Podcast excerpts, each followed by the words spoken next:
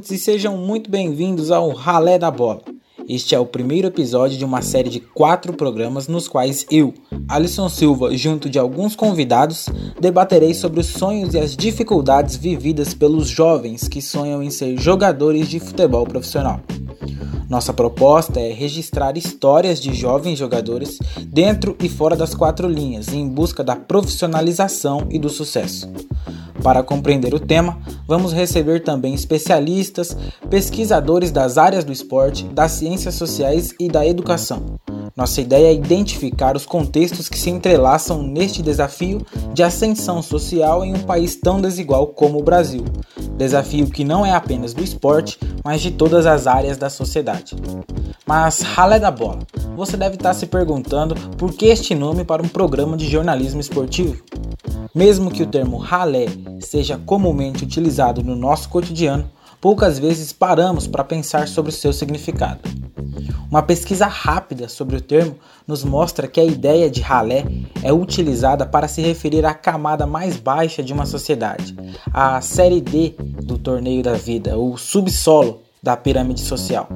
O sociólogo Gessé de Souza, atualmente professor na Universidade Federal do ABC em São Paulo, tem sido responsável por uma importante discussão sobre a naturalização da desigualdade no Brasil.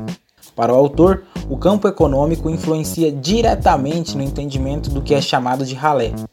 Em sua visão, a ralé é identificada como os indivíduos que se encontram abaixo da classe trabalhadora, ou seja, são cidadãos que sequer possuem o reconhecimento naquilo que é valorizado na esfera do mercado de trabalho. Estes nunca marcarão um gol ou mesmo serão expulsos, pois sequer pisam no gramado da vida profissional.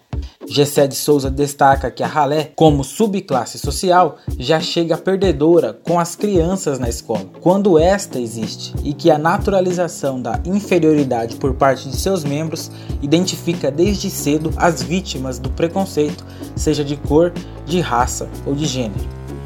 Imaginem a manchete estampada no jornal: Sete morreram hoje na Rocinha. Como exemplifica o sociólogo em uma de suas reflexões, se um jovem pobre e negro morre de bala perdida no Rio de Janeiro, seu corpo é contabilizado em números. Mas se a vítima é branca e de classe média, ela ganha um rosto, uma biografia e a sociedade lamenta, pedindo um basta na violência. De acordo com Gessé de Souza, portanto, assim como o fator econômico, as questões raciais constituem outro rótulo que categoriza os indivíduos na sociedade brasileira. O autor chama a atenção para o modo de como o estigma racial está tão internalizado nas pessoas. Isto é, mesmo que ninguém mencione nada em relação à cor da pele de um cidadão que busca uma vaga de emprego em um ambiente de competição feroz, o negro muito provavelmente sairá atrás na disputa simplesmente por estigmatização. Essas questões, econômicas ou raciais, infelizmente moldam a capacidade de sonhar o futuro em um país como o Brasil. Mesmo sem refletir, as pessoas realizam comparações uma com as outras, seja de acordo com a cor da sua pele, seja pelo dinheiro que possuem em suas contas bancárias e passam a se considerar inferiores ou superiores, ainda que seja em relação aos direitos de cidadania. Na linguagem da bola, é como se alguns sempre se achassem na condição de bater o pênalti, enquanto outros sequer pudessem sonhar em sair do banco de reservas. Segundo Gessé de Souza, os cidadãos que possuem amparo familiar desde pequenos, a capacidade de estudar em boas escolas ou mesmo de simplesmente estudar, aprender um novo idioma, um instrumento musical, de viajar para vários lugares durante o ano, já largam na frente daqueles que não possuem tais condições, justamente pela aquisição desde sempre do conhecimento e da compreensão daquilo que é valorizado na esfera de mercado. As palavras de Gessé de Souza, o filho do nordestino vai ser o faxineiro ou o lavador de carros de um Chicago Boy. Isso é, na perspectiva do sociólogo, essas desigualdades são transmitidas por herança familiar de modo permanente e constante, permitindo distinguir no Brasil as classes sociais das pessoas que possuem um capital cultural incorporado e aquelas que só possuem o próprio corpo para vender como força de trabalho ter de trabalhar muito cedo para auxiliar os pais com as despesas de casa ou ter um filho ainda na adolescência, por exemplo.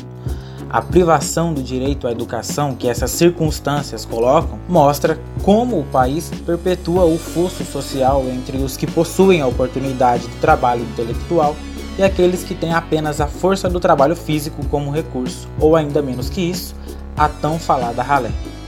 Mas o que tudo isso tem a ver com o universo do futebol? Será que as desigualdades sociais no Brasil também impactam no sonho de quem quer ser um jogador profissional? O que é pertencer à ralé do futebol? Este é o tema desta edição de abertura da série A Ralé da Bola, onde debateremos a própria origem do nome do podcast. Para conversar sobre o tema e fazer uma conexão entre a estrutura desigual das classes no Brasil e o universo da bola, convidamos o professor Juliano de Souza, do Departamento de Educação Física da Universidade Estadual de Maringá, no Paraná. Graduado em Educação Física pela Universidade Estadual do Centro-Oeste, a Unicentro, com mestrado e doutorado pela Universidade Federal do Paraná. O pesquisador defendeu em 2014 a tese O Esporte das Multidões no Brasil, entre o contexto de ação futebolístico e a negociação mimética dos conflitos sociais. Na tese, Juliano de Souza faz uma aproximação do campo do esporte com a sociologia, passando por temas que buscaremos compreender ao longo de nossos episódios aqui no Ralé da Bola.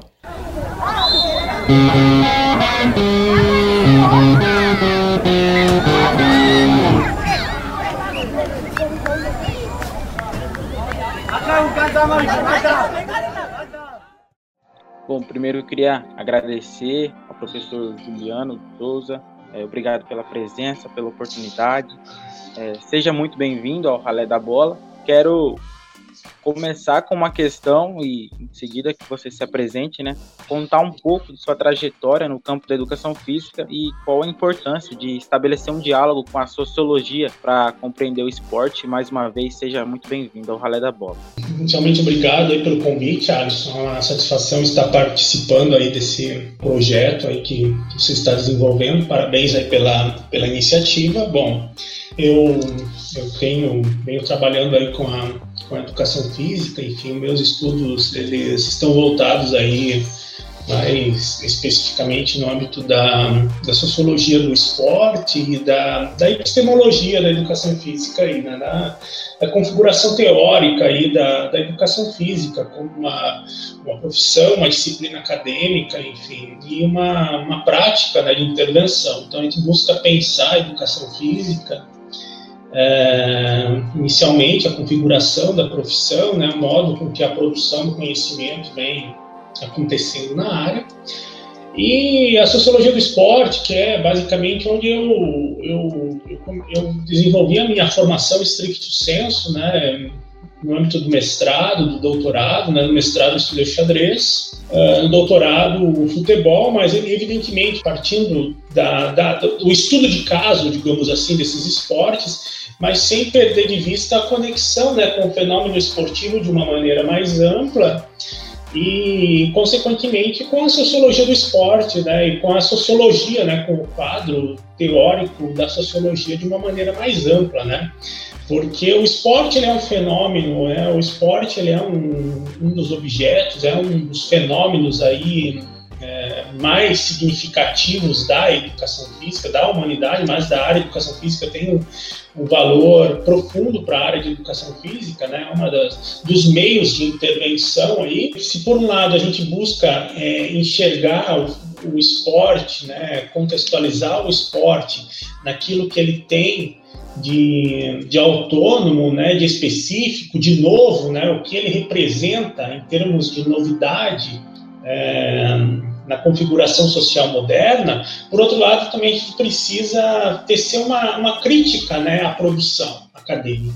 Então, é, se for resumir tudo que eu estou dizendo aqui, eu venho me ocupando aí de um lado de entender como que se constrói a produção do conhecimento em torno do esporte, da educação física, enfim, e por outro lado é tentar dar ênfase, dar valor, dar crédito, dar credibilidade àquilo que o esporte né, e a educação física representam de novidade para os seres humanos, né?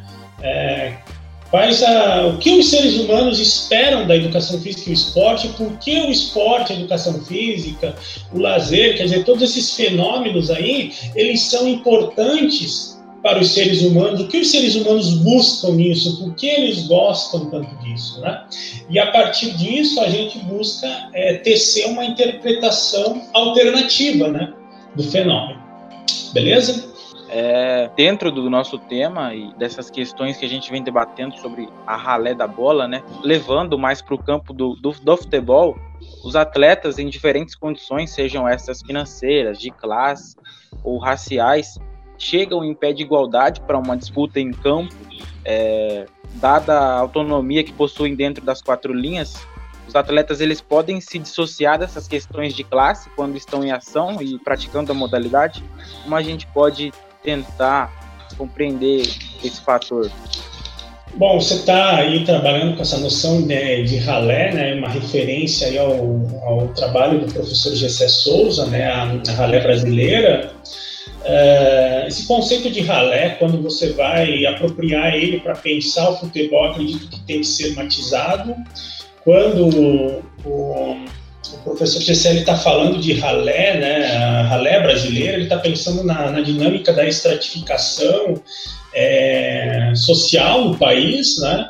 ele está trabalhando com com, com uma socialização que se dá pelo hábitos né, precário, é, né, ele está buscando articular uma interpretação da, da mobilidade, ou da, melhor, da dificuldade de mobilidade social no país, né, da, da naturalização da desigualdade, né, é, por que é tão difícil para determinadas pessoas é, terem essa mobilidade social, ele associa explicações estruturais, explicações genéticas, enfim, ele trabalha numa, numa perspectiva de longo prazo, numa perspectiva que a gente vai, a gente chama de sincrônica e diacrônica, ele articula essas ambas interpretações, a interpretação histórica, a interpretação mais estrutural, né, estruturalista, e busca, né, a partir disso, construir uma interpretação da, das dinâmicas de classe aí é, postas na, na sociedade brasileira, né? E quando ele está pensando nesse, nesse, nesse grupo específico, né, a ralé, a ralé que é invisível, né, que, que e há uma, ela é vítima de, de, de, de, todo um processo, né, e que muitas vezes ela é, é, complacente com tudo isso, né, porque ela não, não, não tem a, a, a interpretação, né, isso é o que torna o trabalho do sociólogo né, importante, né, como muitas vezes um porta-voz dessa, dessa dinâmica. É, tudo isso é muito, muito verdadeiro, muito legítimo e muito importante em termos de, de uma interpretação aí da, da estrutura de classe no país.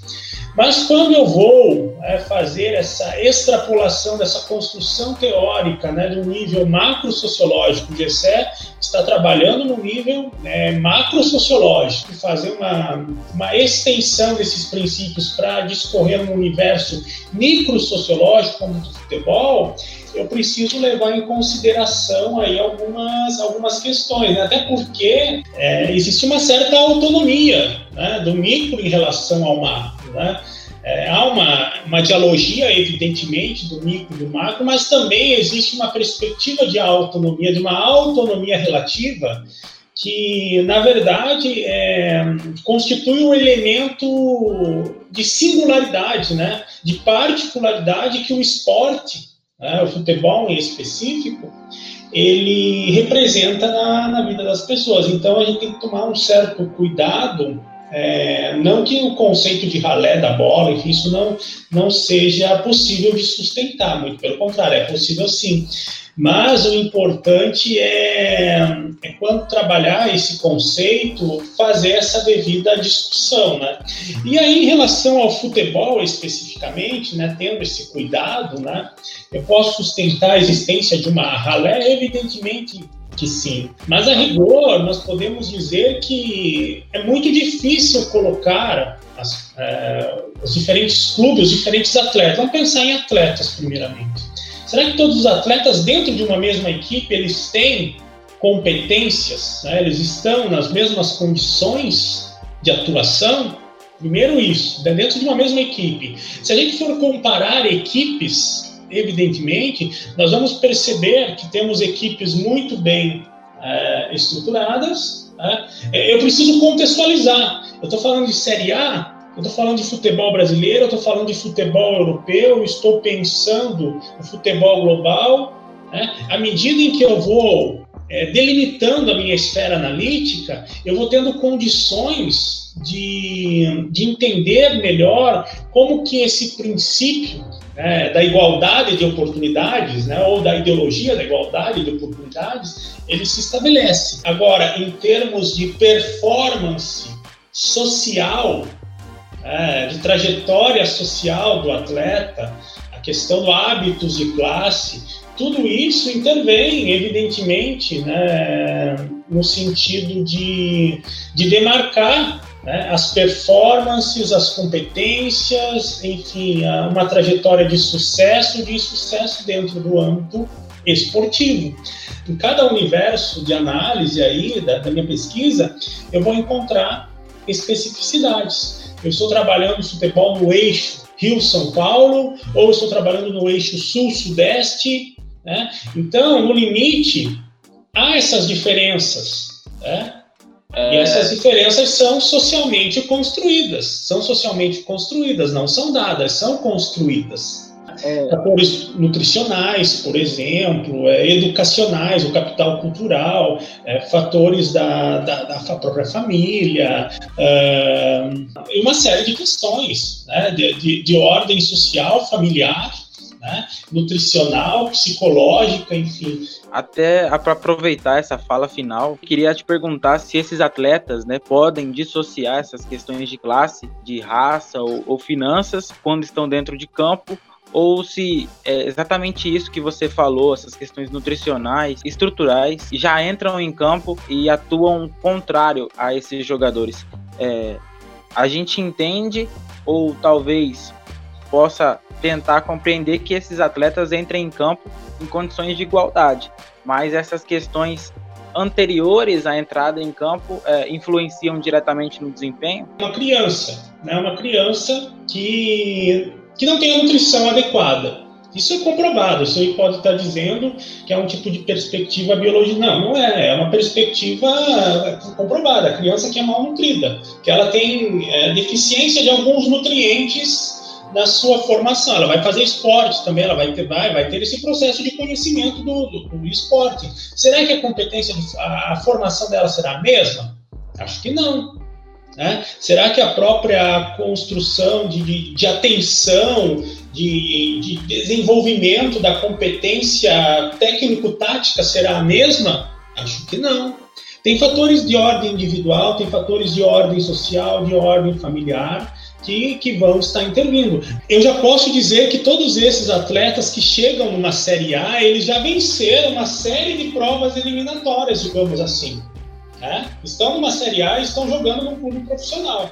Se as condições de trabalho são ou não são as mais adequadas, por que, que um ganha milhões e outro ganha salários de, sei lá, 2, 3, 4, 5, 10 mil reais? Essa é uma outra questão. Há desigualdade? Sim, desigualdade sempre há. Desigualdade sempre há em todo contexto. Uma pesquisa realizada pela consultoria Esporte Executivo em parceria com a FENAPA, Federação Nacional dos Atletas de Futebol, em setembro desse ano, revelou que cerca de 75% dos atletas profissionais do Brasil recebem cerca de 7 mil reais e que dentro desse montante, outros 38% têm vencimentos mensais de no máximo 2 mil reais. Outro levantamento da consultoria Ernest Young revelou que entre as médias salariais, os atletas do Norte e Centro-Oeste, somados os seus vencimentos, recebiam em média 2 mil por mês, né? valendo-se dessas discussões aí do sociólogo Gessé de Souza, nós podemos falar que no Brasil temos uma ralé no futebol dentro desse, dessas perspectivas? É, dentro de, desse tipo de perspectiva, sim. Agora, o que o, a, vai qualificar a ralé para o Gessé, veja só, não é uma questão financeira. Né? O, o, a, a ralé para o Gessé não se qualifica simplesmente a partir de um dado econômico. Né? É mais, é uma condição psico sociológica, digamos assim. É uma condição da formação da disposição para a ação e do comportamento. é, o GCE ele, ele, ele, vincula a explicação da ralé ao processo histórico de formação da sociedade brasileira. Né? Então, ele está trabalhando na linha de Floresta Fernandes, ele está buscando uma explicação é, histórica e estrutural né, para essas condições de formação de uma ralé de invisíveis. Agora, quando eu transponho isso para o futebol, ainda que metaforicamente, eu tenho que tomar alguns cuidados. Né? Eu posso qualificar esta ralé, sim, como uma ralé que, bom, a maior parte das pessoas estão nessa condição ganhando, né, a maior parte dos atletas ganhando dois, três mil reais em condições é, contratuais de trabalho muito muito frágeis, né? né? É, laços trabalhistas muito frágeis. Agora, é, eu não quero ser recair num certo tipo de naturalismo, não é isso, porque todas as coisas são construções sociais, né? Mas isso é um, uma, uma, é uma, em certa medida, é compreensível dentro de uma, de uma construção de relações de poder. Né? A sociedade é talhada por relações de poder e relações de desigualdade né, de poder, onde se busca, é, a gente busca é, estabelecer um parâmetro de equilíbrio, mas não sempre é assim. E dentro do futebol, de fato, é uma minoria. É em função dessa existência dessa minoria que se sustenta a existência dessa, quer dizer, dessa maioria da ralé, digamos assim, entre aspas, da ralé do futebol, que se sustenta o, o, o, espetáculo. Eu, o que eu posso dizer isso a partir dessa leitura, tem que entender, bom, então o processo formativo é isso, tem esses intervenientes aqui de família, de classe, como que eu vou contribuir para formar um atleta né, que, que, que tenha mínimas condições né, de poder ter uma trajetória de sucesso. Eu preciso garantir isso, né, minimamente, a partir da minha profissão. Claro que vai ter os limites estruturais. De fato, nós temos que propor um modelo mais, inclusive, dar mais chances e oportunidades às pessoas. E o que me parece é que essa estrutura não oferece isso. Sobretudo quando eu estou pensando no processo de formação do, do, jogador de futebol, do jovem, do jovem, da, da, do adolescente que está aprendendo esporte, que tem uma perspectiva de aprender o esporte num determinado estágio, num determinado lugar, você vai passando por um processo de concorrência social. E esse processo de concorrência social é estruturante da sociedade, pelo menos desse tipo de formação social que nós temos. Né? Talvez o esporte seja exatamente o caminho que essas pessoas, né, que essa ralé, entre aspas, aí, busca para sair desse cenário de opressão. É, é possível a gente mensurar o quanto esses fatores postos pelo GCE é, impõem restrições a esses jovens das classes menos abastadas e impactam no desempenho no desempenho deles? O esporte ele tem um caráter de formação para as pessoas, uhum. Que vai te dar uma, uma, uma disposição para a ação. Se você vai ganhar 10, 50, 2 mil, nós não sabemos. Muito provavelmente não. Agora, veja que o esporte ele forma de fato um comportamento para você muitas vezes uh, é, acreditar talvez em si mesmo e poder ter uma disposição.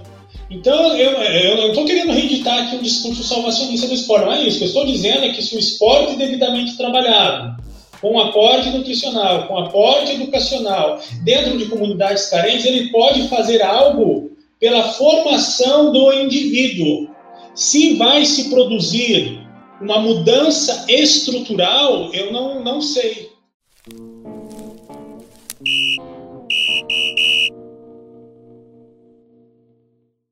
A gente pode tentar entender, então, que o esporte dentro dessas comunidades, entendido como, como projeto, ele dá o suporte e alicerça essas pessoas que vivem nesses contextos a poderem de certa forma, ter mais autonomia sobre suas, sobre suas decisões e, e escolhas a partir disso, a partir desse suporte. Per, Perfeito, exato, exato. Então, veja só, veja o que o GC vai dizer para nós. Bom, a reprodução do hábito precário essa reprodução do hábito precário do indivíduo que não acredita em si mesmo, do indivíduo que não presta atenção na aula, do indivíduo que já chega derrotado no sistema escolar antes de receber a primeira lição, do indivíduo com baixa autoestima, do indivíduo que muitas vezes sofre uma violência familiar. A ausência desse pano de fundo cultural, psicossocial, digamos assim, o esporte pode fazer uma contrapartida. O esporte dentro de um projeto da iniciação esportiva, dentro de um projeto da, dentro da comunidade, que ele vai receber aula, que ele vai receber é, outros tipos de formação cultural, que não é da, transmitido naturalmente na família, na família da, da classe média. Esporte, música, lazer, arte, livros, tudo isso é manejado, entre aspas, naturalmente, como uma condição da classe, como uma expressão de uma condição de classe. Né? E isso forma um determinado, uma determinada disposição para a ação. Agora, dentro de um contexto extremamente periférico, é? Vamos pensar na, novamente nas comunidades carentes, abaixo da linha da pobreza, muitas vezes o esporte associado a um sistema né, de, de, educação integral, a um sistema de formação cultural. Muitas vezes o esporte está, inclusive, associado às religiões, né? as, as igrejas desenvolvem esses projetos esportivos também. Tudo isso pode ser uma fonte de socialização alternativa que os indivíduos não constroem naturalmente, entre aspas, aqui, dentro da classe, da, da, de determinados é, estamentos, de determinadas é, faixas da, de classe, né, determinados grupos né, estamentais aí. Você acompanhou uma entrevista com o professor Juliano de Souza, do Departamento de Educação Física da Universidade Estadual de Maringá, no Paraná. O Ralé da Bola fica por aqui. No próximo episódio, debateremos numa conversa com quem está no campo o peso da desigualdade social na carreira do futebol profissional. Eu sou Alisson Silva, obrigado por sua companhia, ficamos por aqui e até o próximo Ralé da Bola.